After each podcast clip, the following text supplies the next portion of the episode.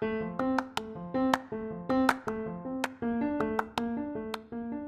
welcome to our podcast. My name is Caroline, and today Maria Eduarda Chorum, Felipe Lopes, and me are going to talk about petroleum in Brazil. More specifically, on the production chain and petroleum prospecting in Brazil. Let's see what Felipe Lopes can talk about the petroleum prospecting.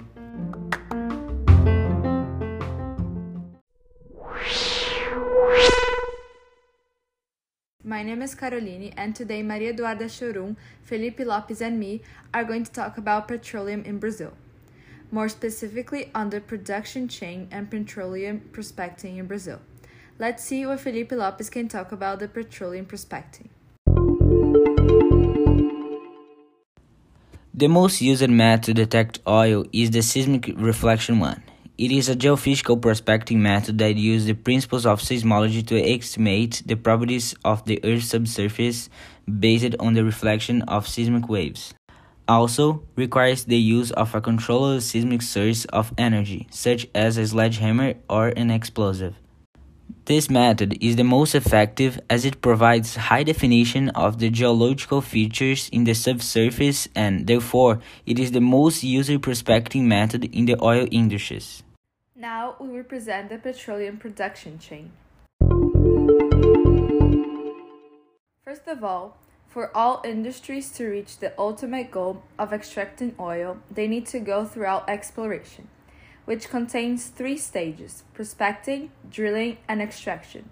It starts in the sedimentary basins, and the methods for doing that is the seismic method. Seismic refraction is a machine that detects waves of vibration when the vibration is strong, it means that there's petroleum. Gravimetry is a machine that measures the density of the ground, discovering possible places with petroleum resources. And satellite images. There are images taken from satellite up in space. After that, there is this next step drilling and extraction. The ways of doing this are magnetometers. Magnetometer is an instrument used to measure the intensity and direction of magnetic fields in vicinity. And sniffers, a machine that detects the smell of petroleum. So, after all of these steps of oil exploration, the petroleum is transported to the refineries. From tank ships, there are large oil ships which curl at the sea terminals. In addition, through a pumping system, the petroleum arrives in the refinery. Unfortunately, the ships cause serious damage to the marine fauna, with its pollution that goes to the ocean. Another method used to the transportation are the oil pipes and gas pipes, underground tubes on the seabed or soil, which have connection with the refineries. But here in Brazil, this method has no predominance. When the petroleum arrives in the refineries, essential derivatives are produced for the day of the population like diesel, kerosene, gasoline, and among others. For these derivatives to be produced, it's performed fractional distillation and the vacuum, which in the case collect and separate certain byproducts of the oil. After this process, thermal or catalytic cracking occurs, with the purpose to have a better use of oil. Last, derivatives have a treatment to make the quality required by the market. At the end, the product's export occurs.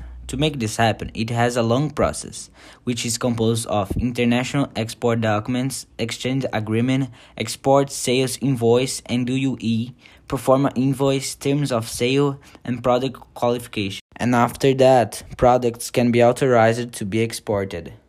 It is good to remember that the emission and gases effect in the atmosphere occurs during the whole process, causing changes in the Earth temperature. Now Carol is going to talk about the photos that we put on our mind map. In this map, we can see states in Brazil that has the most places that refines petroleum. Those states are Bahia, Minas Gerais, two of them are in São Paulo, and Rio Grande do Sul. The first part of refining crude oil is to heat it until it boils. The boiling liquid is separated into different liquids and gases in the distillation column.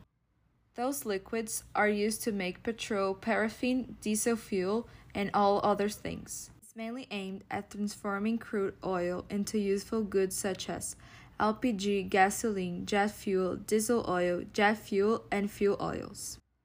Those fabrics cause a lot of damage to the fauna and the air quality, and also cause an acid rain. In the first image, we can see that there is a lot of petroleum extract ships, using tubes to extract the petroleum under the ground. This method is called suction. When crossing the sedimentary rock, a probe used to excavate reaches the oil layer using a tube, and at this moment the oil is poured out of the deposit. And we also can see some sponges used to absorb the petroleum, and lastly, some ships used for migration of the petroleum to other countries.